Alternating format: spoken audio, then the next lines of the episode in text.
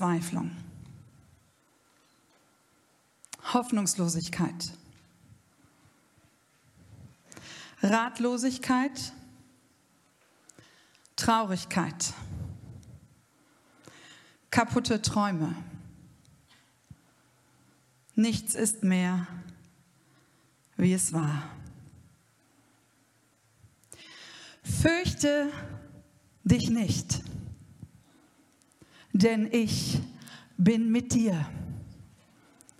Hab keine Angst, denn ich bin dein Gott.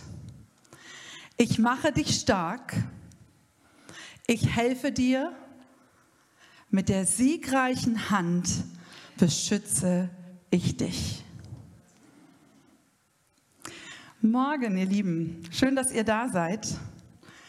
Ich habe, ähm, ja, ich habe immer die besonderen Themen. ich freue mich. Ich mache das aber gerne.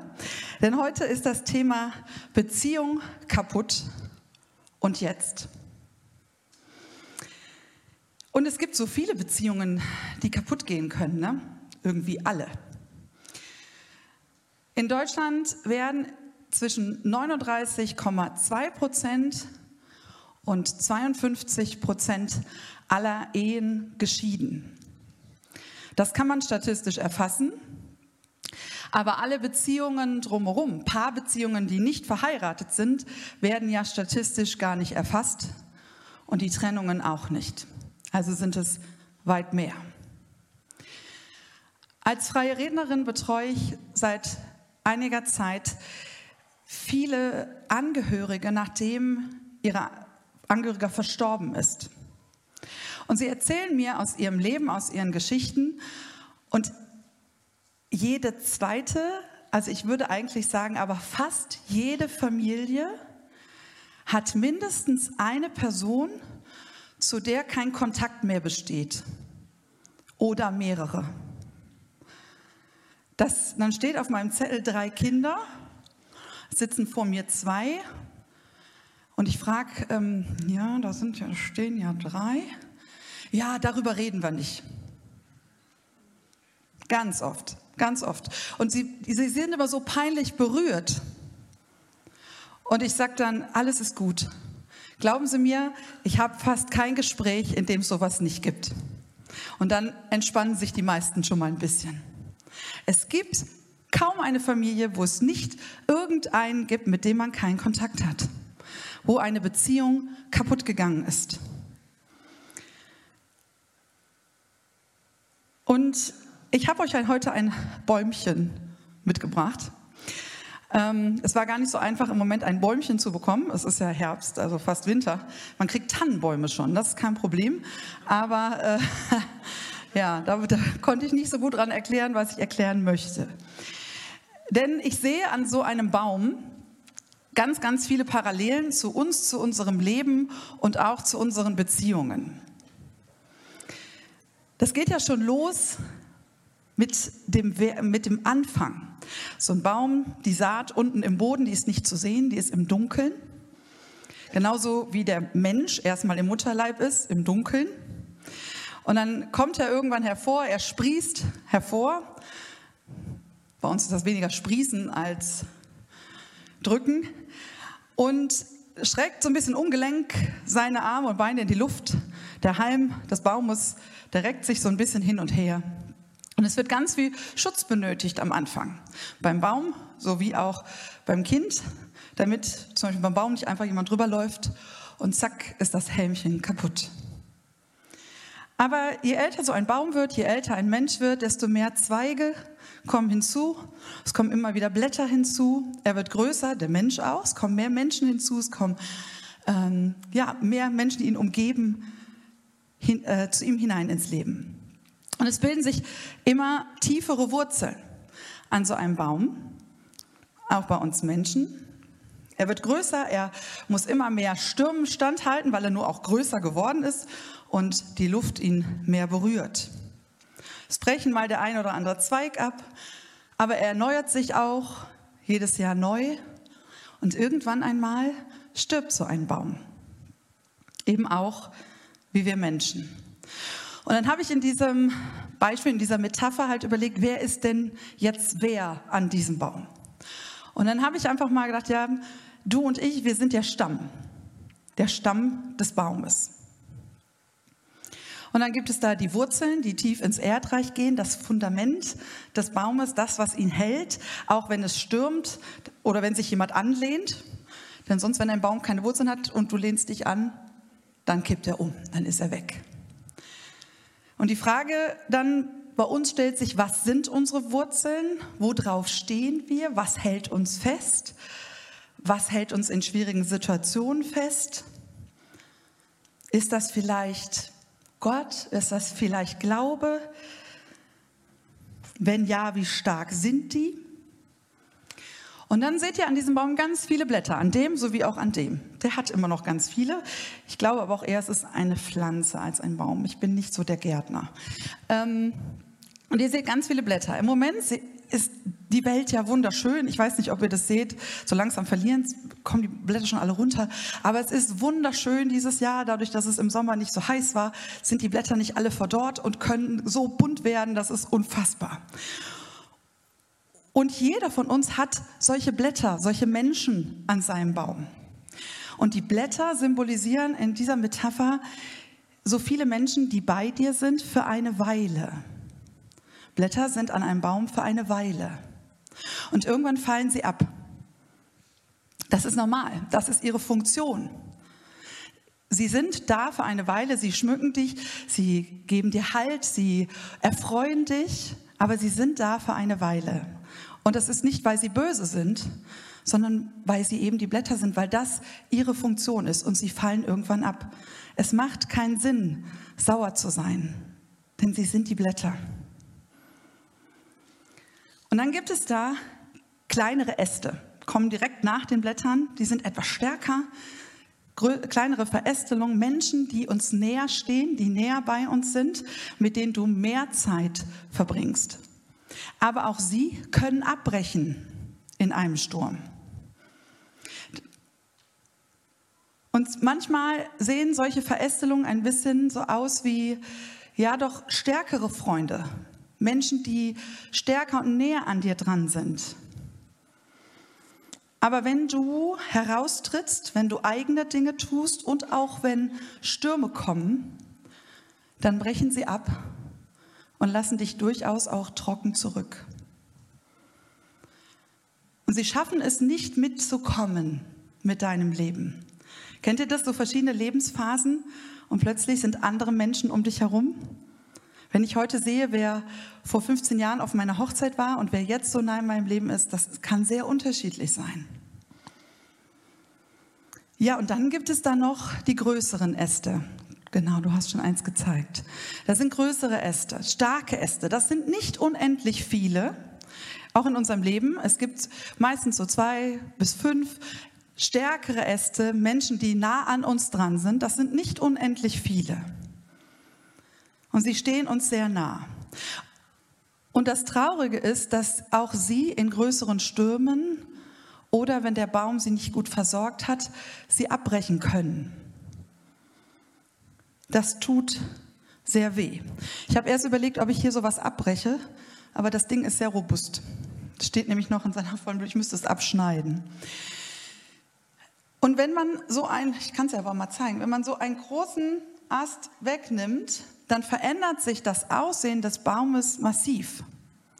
Das ist sichtbar. Das sind nicht ein paar Blätter, die abfallen oder ein paar Zweigchen, sondern wenn so ein Ast abknickt, abbricht, dann verändert sich das deutlich und man sieht es sehr genau, so wie ihr es dort auch bei diesem Baum sehen könnt. Und das ist für diesen Baum eine Krise. Das ist so. Das lässt sich auch nicht wegdiskutieren. Ähm, manchmal kann man versuchen, das nochmal wieder an den Baum ranzugeben, aber bei dieser Größe funktioniert es nicht mehr. Und was macht man in so einer Krise? Meine Empfehlung ist, setz dich hin und weine. Nee, ohne Witz. Das ist eine Krise. Das tut weh. Wenn Menschen abbrechen aus deinem Leben, das ist scheiße. Das tut weh. Und das ist auch nicht so Ei, Eile, Elegenzchen und dann, ne, der Gott, Gott macht alles wieder gut. Ja, Gott ist da. Aber das ist schwer. Das ist einfach schwer. Punkt. Aber eben setz dich hin und weine für eine Weile. Denn eine Krise und so ein Abbruch ist eine Lebenskrise für den Baum sowie auch für uns, ist eine Krise und ein Moment, in dem sich ganz stark etwas verändert. Und in Krisen müssen wir irgendwann aufstehen und anfangen, etwas zu tun. Denn wenn wir Krisen nicht verarbeiten, nicht bearbeiten, dann werden sie Traumata und werden zu einem viel, viel schlimmeren Unheil, als sie ohnehin schon sind. In dem Fall des Baumes ist es so, wenn man da nichts macht, dann blutet der Baum aus. Ich habe mich belesen, wenn ich irgendetwas Falsches sage, liebe Gärtner, Nehmt, mich, nehmt es mir nicht böse. Ja, also ich habe mich sehr belesen, aber es kann natürlich sein, dass jemand, der jetzt schon 23 Jahre mit Bäumen arbeitet, da noch andere Informationen hat. Aber eine offene Wunde am Baum sorgt dafür, dass der Baum durchaus ausblutet, austrocknet. Und wenn es ganz schlimm kommt und man nichts macht, dann kommen sogar Erreger, Krankheitserreger in diesen Baum hinein. Das sehen wir hier, kommen Krankheitserreger in diesen Baum hinein und zerstören diesen Baum von innen heraus.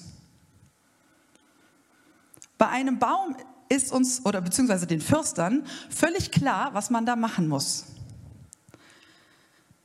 Und dass man bei solch einem Schaden schnell reagieren muss.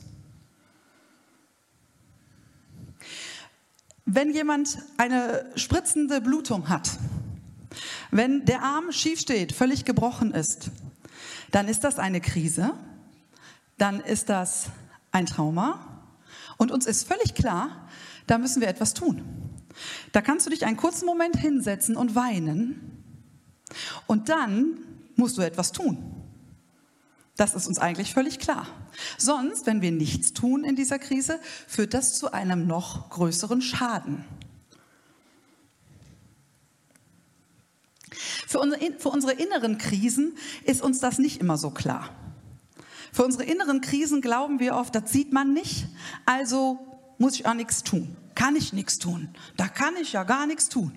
Das ist einfach so über mich hereingebrochen und da kann ich nichts tun. Als mein Mann mich 2019 verlassen hat, habe ich zwei Tage später eigentlich ein Meeting gehabt und habe dann der Leiterin abgesagt per WhatsApp, habe ihr so ganz kurz geschildert, was passiert ist. Und sie rief mich sofort an. Das sind übrigens die guten Leute. Ne? Also Menschen, die sehen, dass du in Not bist und sofort reagieren. Die rief mich sofort an. Entschuldigt bitte den Wortlaut, aber ich gebe wieder, was sie gesagt hat. Das ist ja mal eine schöne Scheiße. War der erste Satz am Telefon. Und es tat mir so gut. Ich musste erst mal lachen. Ich dachte, sie hat ja recht. Ne? Mit, die alle waren so traurig mit mir und ich war auch froh über alle Menschen, die traurig mit mir waren. Aber sie hat es so schön auf den Punkt gebracht. Und wir unterhielten uns und dann sagte sie, Esther, du kannst dich jeden Abend ausheulen, so lange wie du willst. Mach das, kein Ding. Und dann stehst du auf, jeden Morgen, und du organisierst dir dein Leben. Jetzt. Mach dir einen Plan für alles. Für alles mach dir einen Plan. Jetzt ist es wichtig, was du tust. Denn was du jetzt tust, wird entscheiden über die nächsten zehn Jahre deines Lebens. Und ich werde das nie vergessen, weil mir war das innerlich schon klar. Aber dass das jemand so deutlich auf den Punkt gebracht hat in dieser Situation, keine Scheu hatte, oh, die arme Esther und so, sondern sagte, du setzt dich hin, du stehst auf, du machst, abends kannst du dich ausheulen, so lange wie du willst. Und sie hatte so recht. Denn je schneller wir in Krisen reagieren, je besser wir reagieren, umso besser ist das Outcome aus der Krise. Das heißt nicht, dass sich das dann toll anfühlt. Ja, ich wusste, das wird ziemlich blöd. Und es ist eine Last und es tut weh. Aufräumen tut weh. Dinge wieder heil machen tut am Anfang auch weh. Wissen wir alle als Krankenschläger, Krankenschwester. Das ist schmerzhaft. Und was ich irgendwie instinktiv gespürt habe, ist, ich brauche Hilfe von außen.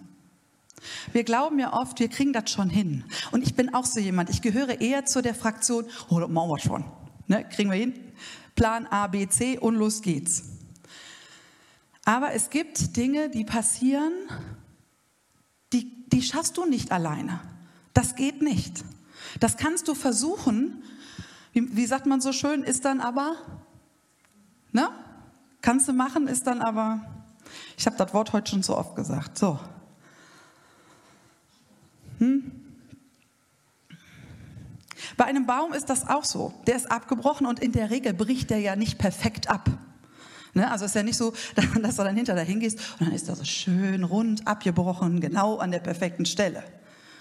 Nee, nee, das ist ja gebrochenes Holz. Und das ragt noch ein Stück raus und der Rest liegt auf der Straße. Und der Baum kriegt das da auch nicht weg. Ich weiß nicht, ob ihr schon mal gesehen habt, dass ein Baum dann selber sein Holz weggeschafft hat, aber in der Regel habe ich die Erfahrung gemacht, schafft er das nicht. Sondern ich habe gelesen, man muss dann bis zum Astring das Holz entfernen, also da, wo der nächste Ansatz gewesen wäre oder war. Da muss man das abschneiden. Und am besten nimmt man dafür eine scharfe und desinfizierte Säge. Oh, ich finde immer Sägen tut bestimmt auch weh. Aber es macht Sinn. Auch die desinfizierte Säge oder sagen wir mal zumindest saubere Säge macht Sinn. Damit ich nicht schon durch Sägen Erreger in den Baum reinbringe. Wir brauchen Hilfe in Krisen. Und je schneller wir das erkennen, umso besser ist unser Outcome. Und vielleicht hast du ja gerade gar keine Krise. Vielleicht gibt es das ja gar nicht so im Moment in deinem Leben. Dann sei erstmal heute mega dankbar. Dann geh aus dem Gottesdienst und danke Gott die ganze Rückfahrt, dass in deinem Leben gerade so eine Beziehungskrise nicht ist. Wirklich, meine ich ernst, das ist kein Joke. Weil das ist ein großer Segen, wenn es das in deinem Leben nicht, gerade nicht gibt. Sei dafür sehr dankbar. Und vielleicht entscheidest du dich heute aber schon, sollte mal so eine Krise in mein Leben kommen, das sucht sich ja keiner aus. Ne? Das macht man ja nicht so, ja, und äh, jetzt habe ich genug Kraft, jetzt suche ich mir mal eine Krise. Das macht keiner, das kommt einfach. Aber du darfst heute auf dem Rückweg, während du schon mal sehr dankbar bist, dir überlegen, wenn ich eine Krise bekomme, dann möchte ich mir alle Hilfe suchen, die ich finden kann, um schnell diese Krise zu bewältigen. Denn das ist eine Entscheidung. Auch in solchen Krisen ist das eine groß, ist, das ist einfach eine Entscheidung. Ich kann mich da hinsetzen und ich kann weinen und weinen und weinen, aber die Entscheidung aufzustehen ist eine Entscheidung. Ich hätte auch sitzen bleiben können. Und viele bleiben sitzen. Mein großer Vorteil in der Corona-Krise war, die ja dann kurz im Anschluss danach kam, ich war so schon im Krisenmodus. Für mich war das gar nicht mehr neu. Ne? Viele waren dann erstmal so lethargisch, oh, alles ist blöd und was machen wir denn jetzt? Und die Welt geht unter und vielleicht kommt ja bald der Herr Jesus. Das hatte ich gar nicht, weil ich dachte so, ja, ich bin ja gerade so aus der einen Krise raus, eigentlich noch irgendwie mittendrin, machen wir halt weiter. Ne? Nächste Krise, zack, was können wir machen? Ideen, bom, bom, bom. Und meine Mitarbeiter gucken mich erstmal so an, hä? Ich sage, ja klar, wir müssen jetzt was machen. Wie, nichts machen? Geht nicht. Manchmal ist es ein Segen, wenn wir durch solche Krisen durchgegangen sind, um für die nächste Krise stärker und besser gewappnet zu sein. Und wir fragen oft Gott nach dem Warum. Und ich habe Gott in meinem Leben schon viel nach dem Warum gefragt. Und manchmal gibt es keine Antwort auf das Warum, aber auf das Wozu damit deine Wurzeln stärker werden. Damit der nächste Sturm vielleicht nicht den nächsten Ast abhaut. Damit du weißt, wer du bist und wo du stehst. Was gibt es denn für Dinge von Hilfe von außen, die man so annehmen kann? Ähm, äh, wahrscheinlich nicht, wenn es eine Krise gibt, wo Geschwister Stress miteinander haben oder so. Aber in 99 Prozent, 98 Prozent aller Beziehungskrisen, wo ein Paar auseinandergeht, gibt es finanzielle Probleme und gibt es eine finanzielle Krise und du brauchst Hilfe. Wenn du so gut finanziell aufgestellt bist, dass du das nicht brauchst, dann danke dem Herrn. Aber ganz, ganz oft, gerade wenn Kinder involviert sind, ist das der Fall.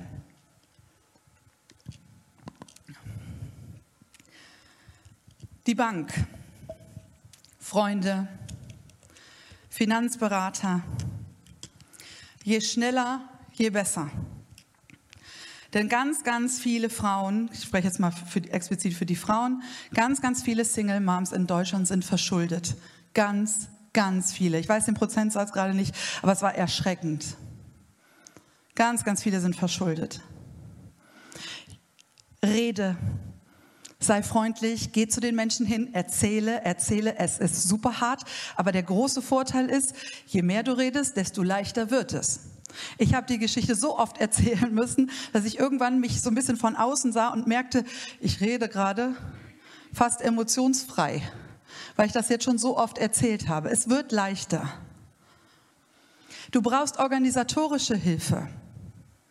Oma, Tante, Onkel, Mama, Papa, Gemeinde, Geschwister. Frage um Hilfe. Frage um Hilfe. Die meisten Deutschen haben ein Problem mit um Hilfe fragen. Da kriege ich schon hin. Ja, irgendwie kriegst du das auch hin, aber gut ist es nicht. Entspannt bist du nicht. Wenn du wie ich als Single Mom Krankenschwester und selbstständig bist, das heißt also null geregelte, immer gleiche Arbeitszeiten. Du brauchst Hilfe. Das kannst du gar nicht alleine. Wenn du auch äh, Kinder hast oder wenn du ähm, als Großeltern ein Problem hast, du brauchst Hilfe. Das geht gar nicht anders. Und da ist zum Beispiel Gemeinde für mich mein Riesenanker gewesen. Das waren nämlich die, die erstmal eine Runde mit mir geweint haben, die alle durch die Bank weg ihre Hilfe angeboten haben, auf die eine oder andere Weise. Und ich glaube, dass das auch ein großer ähm, Erfolgsmechanismus der ersten Gemeinde war. Könnt ihr in Apostelgeschichte 2 nachlesen. Die waren nämlich füreinander da. Für die Witwen, die Waisen, denen denen schlecht ging, die haben das miteinander geteilt, weil sie wussten, das wird hier echt schwierig, wenn wir als Gemeinde nicht füreinander da sind. Tja, der größte Punkt ist ja bei sowas, dass den meisten das peinlich ist. Habe ich recht? Die meisten reden nicht, kommen dann vielleicht auch gar nicht mehr zur Gemeinde. Die sind ab dem Tag nicht mehr zu sehen, weil es ihnen peinlich ist. Ich will denen das ja nicht alles erzählen, was sollen die von mir denken? Und dann kommt noch ein viel, viel böserer Hintergrund dazu, dass wir nämlich dann oft denken, ja, ich habe versagt als Christ. Ob mein Heil noch so sicher ist. Und was sollen denn die anderen denken?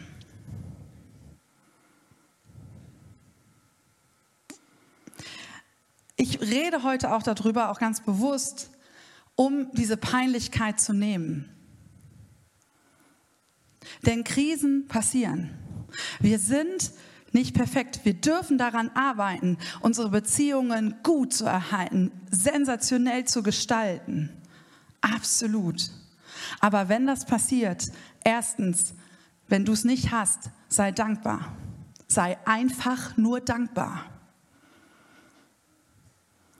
Zweitens, versuch mit liebevollen Augen solche Menschen anzuschauen, denn sie haben sich das nicht ausgesucht und denen geht es gerade wirklich nicht gut.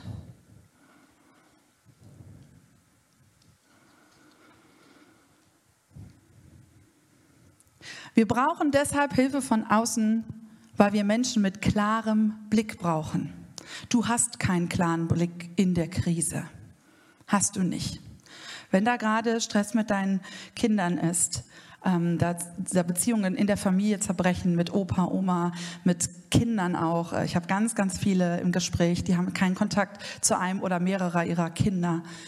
Ähm, du brauchst Menschen mit einem klaren Blick von außen, mit Menschen, die Kapazitäten haben, weil wir in der Regel keine emotionalen Kapazitäten haben. Du brauchst Menschen, die die Kapazität haben, Reste abzuschneiden vom Baum und die dir sagen, wo lang du gehen sollst.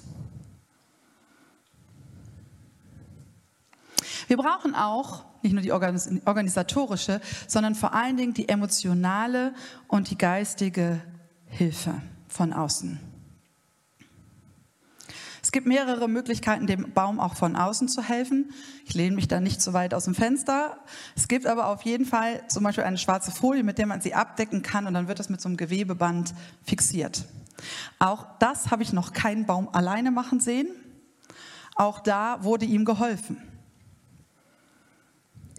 Und das größte Problem in, in solchen emotionalen Beziehungskrisen ist ja, dass 80 Prozent der Schwere dieser Krise die emotionale Seite ausmacht. Wieso? Was habe ich falsch gemacht? Warum tut er oder sie das? Womit habe ich das verdient? Wer bin ich jetzt noch? Wie geht es jetzt weiter? Alles ist schrecklich. Und dann hilft es, wenn du Menschen hast, mit denen du reden kannst. Freunde, Ratgeber und auch Therapeuten. Ich habe auch ähm, einige Monate bei Stand Up, die sind hier in Solingen, mit ähm, einen Therapeuten gehabt, mit dem wir gesprochen haben und das war so gut. Das hat mir so gut getan, weil der kannte mich nicht, der kannte die ganze Situation nicht, aber der ist Christ und er kannte diesen ganzen christlichen Aspekt. Jedem anderen Therapeuten hätte ich das erklären müssen, warum ich so denke, weshalb ich denke, dass das passieren könnte. Das musste ich nicht. Ganz im Gegenteil. Der hat dann zwischendurch, wir haben auch noch über andere Themen, die vorher passiert sind, mal gesprochen. Wir sprachen über eine Krise, die vorher mal war. Und er sagte, ja, Esther, ähm, wie viel hast du denn in der Krise davor mit jemandem geredet oder darüber gebetet? Hm. Wenig. Und dann sagte er, ja, ja, weil in der Bibel steht ja, wer mühselig und beladen ist, der macht das mal schön alleine. Das war gut. Ich habe genauso wie ihr erstmal herzhaft gelacht und habe natürlich sofort verstanden, ohne dass er mir einen schwerwiegenden Rat geben musste, was das bedeutete. Es ist gut, wenn wir Menschen haben, die nicht in der Situation stecken, die das von außen sehen, die vielleicht von außen auch einen anderen Blick haben.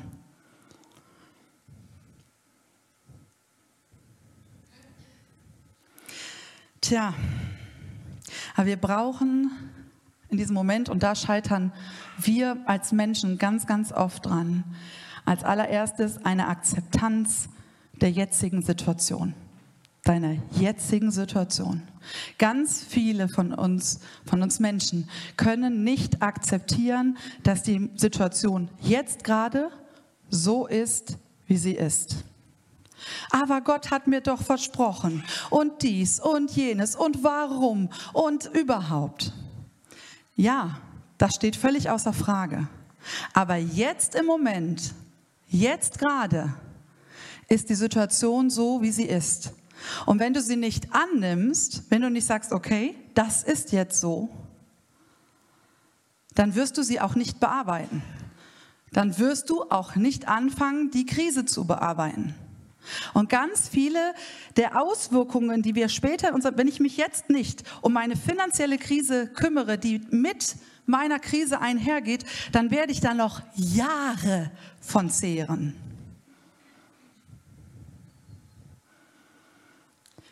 Ganz häufig, gerade wenn Partnerschaften auseinandergehen, steckt nämlich dann die Frage, ich, ich bin gar niemand ohne den anderen. Ja, wer bin ich denn ohne den anderen? Niemand. Ich bin nicht mehr das Ehepaar. Wer bin ich denn dann noch? Mein Kind ist nicht mehr bei mir. Ich bin nicht mehr die Mutter. Wer bin ich denn dann noch? Habe ich überhaupt noch irgendeine Aufgabe in meinem Leben?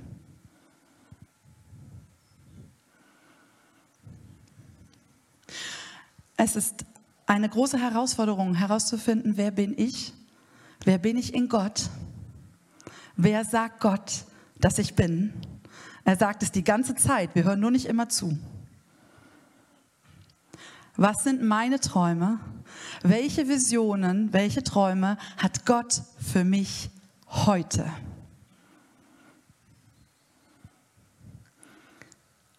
Und was wir natürlich immer tun sollten, ist aus Zerbruch lernen. Aus Krisen lernen. Wo ist mein Anteil an der Situation, an der Krise? Wo habe ich den Baum, diesen Ast, der abgebrochen ist, vielleicht nicht ausreichend versorgt? Mein Partner, meine Kinder, meine Enkel, meine Freunde. Warum mache ich das? Warum verhalte ich mich so? Warum bin ich so? Wie kann ich das besser machen? Wie kann ich es lernen zu reden, im richtigen Moment Dinge anzusprechen? Dinge, die passieren, nicht zu ignorieren. Wir sehen ganz oft Dinge, aber wir ignorieren sie oder sagen, ach, so schlimm ist das schon nicht. Wie kann ich das üben?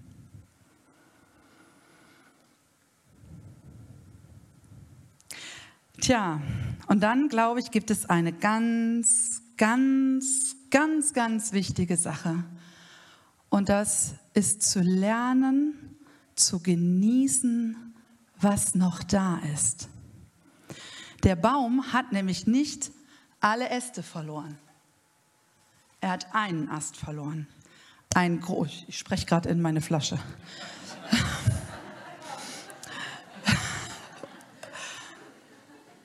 Er hat einen Ast verloren, nicht alle. Das ist also ganz, ganz, Hiob hat alle verloren. Aber in der Regel ist es ein großer Ast, der wegbricht. Und da sind ganz viele tolle andere Blätter, Äste, Verästelungen, die da sind.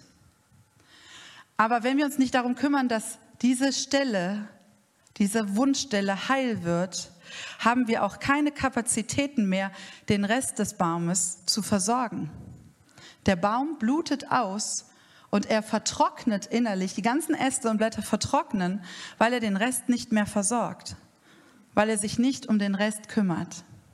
Und Gott hat dir mehr in deinem Leben gegeben als diesen einen Ast, der abgebrochen ist. Gott hat dir so viel mehr Segen in dein Leben gegeben. So viel mehr. Und es ist unglaublich wichtig, auch da ist das Outcome, also für das Outcome ist entscheidend, wie schnell du reagierst und wie schnell du dich um den Rest der Bepflanzung an deinem Baum kümmerst.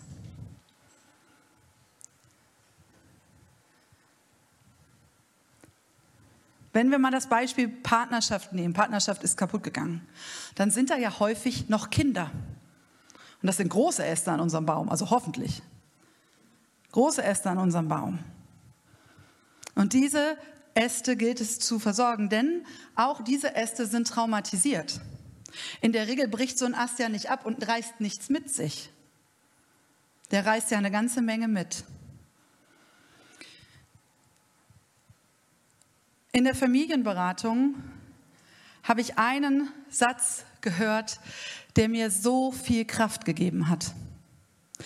Die Dame sagte, ja, das ist eine Krise für ihre Tochter. Ja.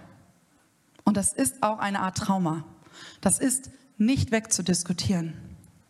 Aber wie schlimm das Trauma wird, das entscheiden Sie mit Ihrem Verhalten.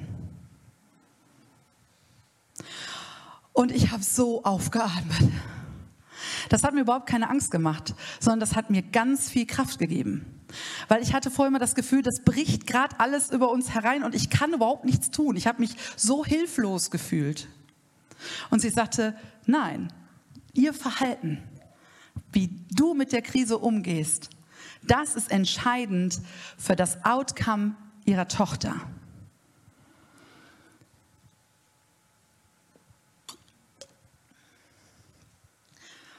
Unsere Kinder, unsere Äste können auch ausbluten.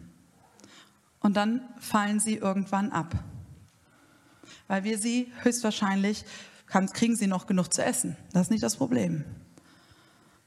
Aber sie werden emotional nicht mehr versorgt. Schlimmer noch, ganz oft werden Kinder benutzt, um dem Ast, der abgebrochen ist, noch einen auszuwischen. Auch in Familien, das muss gar nicht mal immer nur die Partnerschaft sein. Wenn da Dinge kaputt gehen, werden ganz oft andere Menschen benutzt, Äste, die an dir dran sind, um nochmal hinterherzutreten, um nochmal die eigene Wut loszuwerden. Aber Kinder und, und die nahen Äste, die werden größer. Und die verstehen irgendwann, dass sie vergiftet worden sind. Und manchmal brechen sie freiwillig ab. Genießen das, was da ist. Du darfst das genießen, was da ist. Auch wenn durch Tod ein Mensch durch, aus deinem Leben genommen wurde oder durch Beziehungen, die zu Ende sind, was auch immer das ist. Wir dürfen genießen, was da ist und das sollten wir auch, weil das tut uns so gut. Ich habe mich natürlich auch viel mit meinen Freunden unterhalten. Und irgendwann guckte, mich, guckte ich so einer lieben Freundin ins Gesicht. Wir sprachen mal wieder über irgendwas. Und ich dachte so, die hört mir zu. Die hört mir auch genau zu. Aber eigentlich hat sie keinen Bock mehr drauf. Ja, klar. Weil sie möchte natürlich auch mal über was anderes reden. Die hat mir lange zugehört. Lange, Wochen. Aber irgendwann ist es wichtig, dass wir aus der Hilf mir Situation auch wieder ein Stück heraustreten, was ja nicht heißt, ich darf nie wieder darüber reden. Aber auch wieder lernen, diese Freundschaft, die da ist, zu genießen. Denn sie ist ja da. Diese Freundin saß neben mir. Und ich dachte, ey, wir müssen das genießen. Wir gehen jetzt einfach mal essen. Irgendwas, keine Ahnung. Genießen das, was da ist. Auch wenn der Partner weg ist, deine Kinder genießen. Ich habe extra dieses Bild genommen. Wir machen das manchmal so schnell und husch, husch und ja, komm noch eben was essen und dann ins Bett. Aber auch sie dürfen doch genießen, dass es dich gibt. Auch sie dürfen doch genießen, dass du ihre Mama, ihr Papa bist. Dann deckt doch den Tisch schön, macht eine Kerze an, erzählt euch was. Genießen das, was Gott dir gegeben hat. Und auch in Familien. Ich habe auch, meine Familie ist da gar nicht ausgenommen von diesem, da redet der nicht mit dem und der redet nicht mit dem. Gibt es genug. Und wisst ihr, was ich gehasst habe? Wenn ich zu irgendwem aus meiner Familie gekommen bin und dann wurde ich erstmal ausgefragt über den anderen, der gerade nicht mit ihm redet. Und dann hat sich die Person aufgeregt und die, der und die macht das nicht und jenes und überhaupt. Und ich saß da irgendwann und dachte, ich hätte auch zu Hause bleiben können. Und das habe ich dann auch irgendwann gesagt. Ich habe ich hab keinen Bock mehr darauf. Soll ich kommen? Möchtest du, dass ich komme? Möchtest du, dass ich bei dir bin? dann habe ich erstmal in ein großes, ratloses Gesicht geschaut. Ich sage, naja, du beschwerst dich die ganze Zeit, wir haben kein anderes Thema als diese andere Person. Soll ich wieder gehen? Ja, nee, so war das nicht gemeint. Ich sage, ich weiß, aber ich bin trotzdem da. Und wenn ich gehe, gehe ich mit ziemlich schlechter Laune nach Hause, weil ich eigentlich nichts anderes getan habe, als mich darüber ausfragen zu lassen, was der oder die Person tut. Und ich habe es mir dann auch abgewöhnt, da überhaupt irgendwelche Auskünfte zu geben. Bei mir bekommt keiner mehr über den oder den oder den noch eine Auskunft. Ich kann nämlich die Beziehungskrisen zwischen den anderen Menschen nicht lösen, auch wenn sie Äste sind, die an meinem Baum stehen. Ich kann das nicht lösen. Das kannst nur du. Nur du kannst die Beziehungskrise mit dem anderen lösen. Ich war auch nicht dabei. Das geht ja manchmal auch um Menschen, die viel älter sind als ich. Die reden um Dinge, über Dinge, die in den 70ern passiert sind. Da war ich noch Quark im Kühlregal.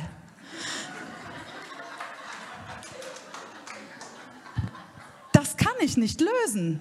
Das geht gar nicht.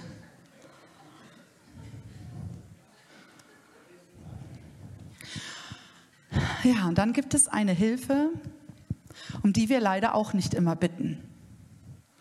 Und das ist die Hilfe Gottes. Ich nenne es mal die Kraft aus den Wurzeln. Wenn wir nämlich diese Wurzeln haben, wenn wir Wurzeln wachsen lassen, die uns tragen mit Gott durch unseren Glauben, dann fangen die Wurzeln an, von unten heraus zu erneuern. Jedes Jahr fängt der Baum wieder an zu blühen, weil wieder über die Wurzeln Nährstoffe in den Baum kommen. Auch wenn wir das Gefühl haben, wenn unser Kind uns verlässt, wenn unser Partner uns verlässt, die Welt ist stehen geblieben. Sie ist nicht stehen geblieben. Der Baum braucht Erneuerung, jedes Jahr. Du brauchst Erneuerung, ich brauche Erneuerung. Und das Schöne ist ja, dass Jesus uns damit nicht im Wald stehen lässt. Was für ein guter Spruch. Passt zum Baum. Er hilft uns, dass die Wunden heilen. Denn der Baum kann Kallus bilden. Das ist ein Stoff, der an die Wunde kommt und sie von innen verschließt. Auch diese Energie bekommt er aus den Wurzeln. Und in der Bibel wisst ihr, das finde ich immer so schön, da gibt es ja unendlich viele Menschen, die versagt haben. Also eigentlich gibt es fast nur Menschen, die versagt haben. Ich weiß nicht, ob ihr einen kennt, der so ein ganz prima Leben immer geführt hat und wo gar nichts schiefgegangen ist. Aber über die wird in der Regel nur am Rand berichtet. Also die großen Figuren haben alle irgendwie versagt. Und dann habe ich so über Petrus nachgedacht, der auf dem Wasser war. Und ganz häufig sehen wir ja solche Bilder ne, von Petrus.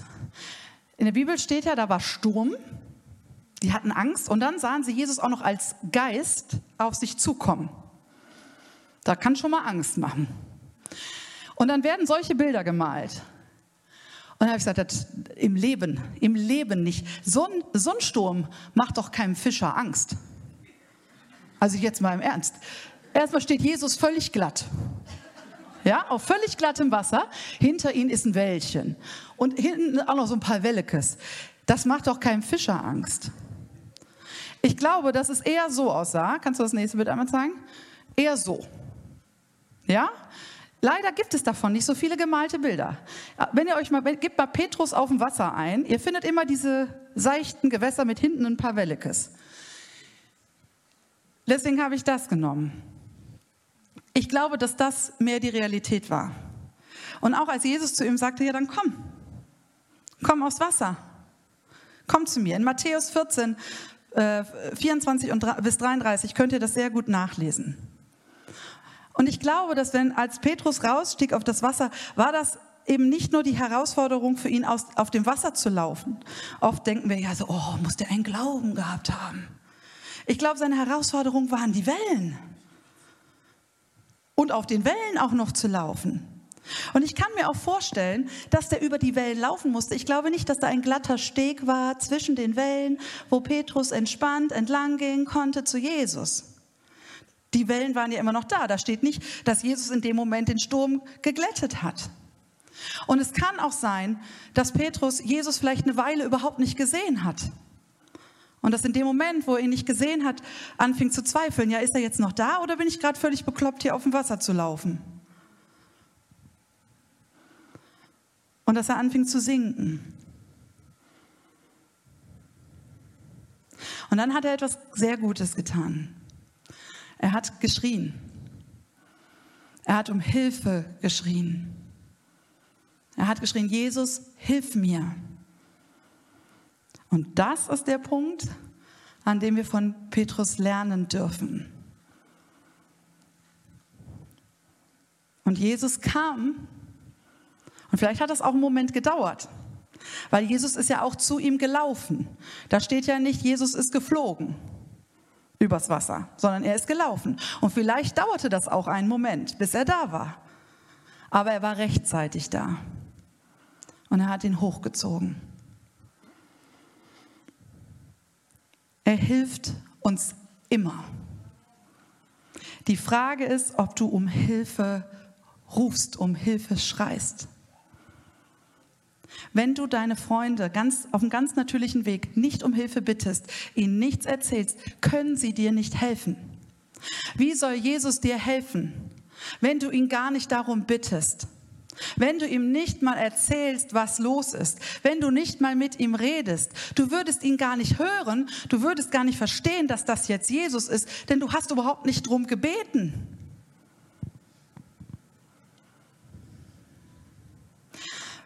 Weißt du, Jesus sagt, Gott und auch Jesus sagen, denn ich weiß wohl, was ich für Gedanken über euch habe, spricht der Herr.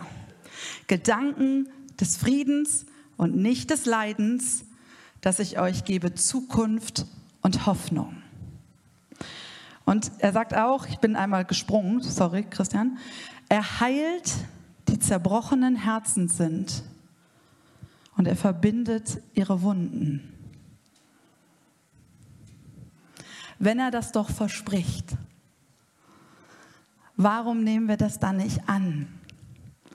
Vielleicht hörst du das auch gerade zum ersten Mal. Und er verspricht, ich heile dein gebrochenes Herz. Es wird nicht alles immer wieder so sein wie vorher. Es wird nicht alles weg sein aber ich heile dein Herz und ich verbinde deine Wunden. Und er sagt in Jesaja 43, Vers 20, wenn du durch das Wasser gehst, dann werde ich und dann will ich bei dir sein. Wenn du durch Stürme, Stürme gehst, sollen sie dich nicht ersäufen. Wenn du ins Feuer gehst, wirst du nicht brennen und die Flamme wird dich nicht versengen. Ist das nicht cool? Also da steht nicht, du wirst nie durch Stürme gehen und du wirst nie im Feuer stehen. Das steht da nicht. Und wenn du lange genug auf dieser Erde bist, dann wird es Stürme geben und dann wird es Feuer geben. Keiner von uns erlebt keine Stürme. Und wenn du nicht so große Stürme erlebt hast, dann danke Gott. Aber wir alle erleben irgendwelche Stürme. Gott verspricht uns nicht, dass das nicht passiert. Er verspricht nicht, dass nie etwas kaputt geht. Er verspricht nicht, dass auch wenn du Jesus nachfolgst, du nicht irgendwelche Fehler machst, die zu Zerbruch führen. Er kann damit umgehen. Er hat keinen Stress mit deinen Fehlern. Und er hat keinen Stress mit deinem Zerbruch. Weil er sagt, die auf den Herrn harren, die kriegen neue Kraft. Dass sie auffahren mit Flügeln wie Adler dass sie laufen und nicht matt werden, dass sie wandeln und nicht müde werden. Es ist schwer, um Hilfe zu bitten. Es ist nicht leicht, beim Menschen die Dinge zu erzählen, auch in Gemeinde. Das tut weh, das ist nicht schön, um Himmels willen. Aber er sagt, ich gebe dir die Kraft dafür. Du wirst aufhören wie ein Adler. Also ein Adler ist keine Meise. Das ist sehr imposant, wenn so ein Adler wieder aufsteigt. Und solch eine Kraft will er dir geben. Nicht, dass du irgendwie drüber hüpfen kannst über das Problem und in das nächste Loch hüpfst. Du wirst auffahren wie ein Adler. Und er sagt, fürchte dich nicht, denn ich bin mit dir. Hab keine Angst, denn ich bin dein Gott. Ich mache dich stark, ich helfe dir und mit, der Siegra mit meiner siegreichen Hand beschütze ich dich. Das ist, da ist so viel Liebe, da ist so viel Kraft. Es ist alles möglich. Es ist möglich, dass Gott dich wieder ganz heil macht. Es ist möglich, dass neue Äste austreiben in deinem Leben. Es ist möglich, dass Gott dich zu einem Riesensegen macht durch das, was kaputt gegangen ist. Das sieht heute nicht so aus. Heute hängt der Ast einfach runter auf der Straße. Aber es ist alles möglich. Denn selbst aus der Asche, sagt die Bibel, ist es möglich, dass Gott frisches und neues Leben schafft. Und das glaube ich für dich. Das weiß ich für dich. Und das weiß ich für mich. Denn Gott macht das. Das passiert nicht immer sofort, das ist ein Prozess, häufig, häufig ist es ein Prozess. Und der ist manchmal hart und der tut weh. Aber alle diese Zusagen stehen. Und jeden Morgen, wenn du aufwachst und hast schon die Tränen in den Augen, dann sagt Gott, fürchte dich nicht, auch heute Morgen, auch wenn du dir die Augen ausholst und dich so besser keiner sehen sollte, bin ich mit dir. Hab keine Angst, ich bin dein Gott. Und dieser Gott, der größer ist als all das, so heißt dieses Gebet, was wir häufig am Ende sagen und womit wir die Menschen segnen. Und der Friede Gottes, der höher ist als alles, was du verstehst, als all das, was du kennst, der bewahrt und der schützt deine Seele. Und der sorgt dafür, dass aus einer Krise, aus einem Trauma, aus einer schwierigen Situation du nicht zerbrichst und du nicht kaputt gehst, du nicht ausblutest, sondern dass du lebst. Voll mit allem, mit allen Möglichkeiten Gottes. Nicht, weil du toll bist, nicht, weil ich toll bin, sondern weil dem Gott, der um dein Herz wirbt, der so gerne jeden Tag ganz, ganz eng mit dir verbunden sein möchte der jeden Tag mit dir sprechen möchte und der dir jeden Tag sagen möchte, wie er dich sieht, auch ohne dein Kind, auch ohne deinen Partner, was er für einen tollen Plan hat und was eine Vision für dich gibt. Vater im Himmel, ich danke dir. Ich danke dir so sehr, dass ich jeden Morgen neu fühlen und erleben darf, dass du redest und dass du sprichst, dass du mich lieb hast, dass du uns lieb hast. Und ich bitte dich so sehr, Herr, dass jeder, der das eigentlich schon weiß, aber auch jeder, der das heute zum ersten Mal hört, weiß und spürt, dass du mit all deiner Größe verfügbar bist dass du da bist und dass du darum wirbst, sie zu lieben, durchzutragen, alles abzuschneiden, was kaputt ist, aber dass du auch heil machst, dass du neu machst und dass du uns gut tust, Herr.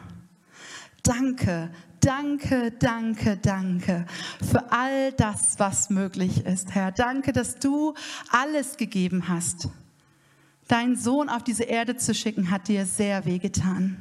Da ist ein großer Teil von dir abgebrochen und hier ans Kreuz gegangen für uns, weil du uns liebst und weil du möchtest, dass wir heil werden. Lass uns zu dir kommen. Lass uns die Entscheidung treffen, die Hilfe anzunehmen, die du gibst, die Hilfe, die andere Menschen uns geben und uns ganz bei dir geborgen wissen. Amen. Música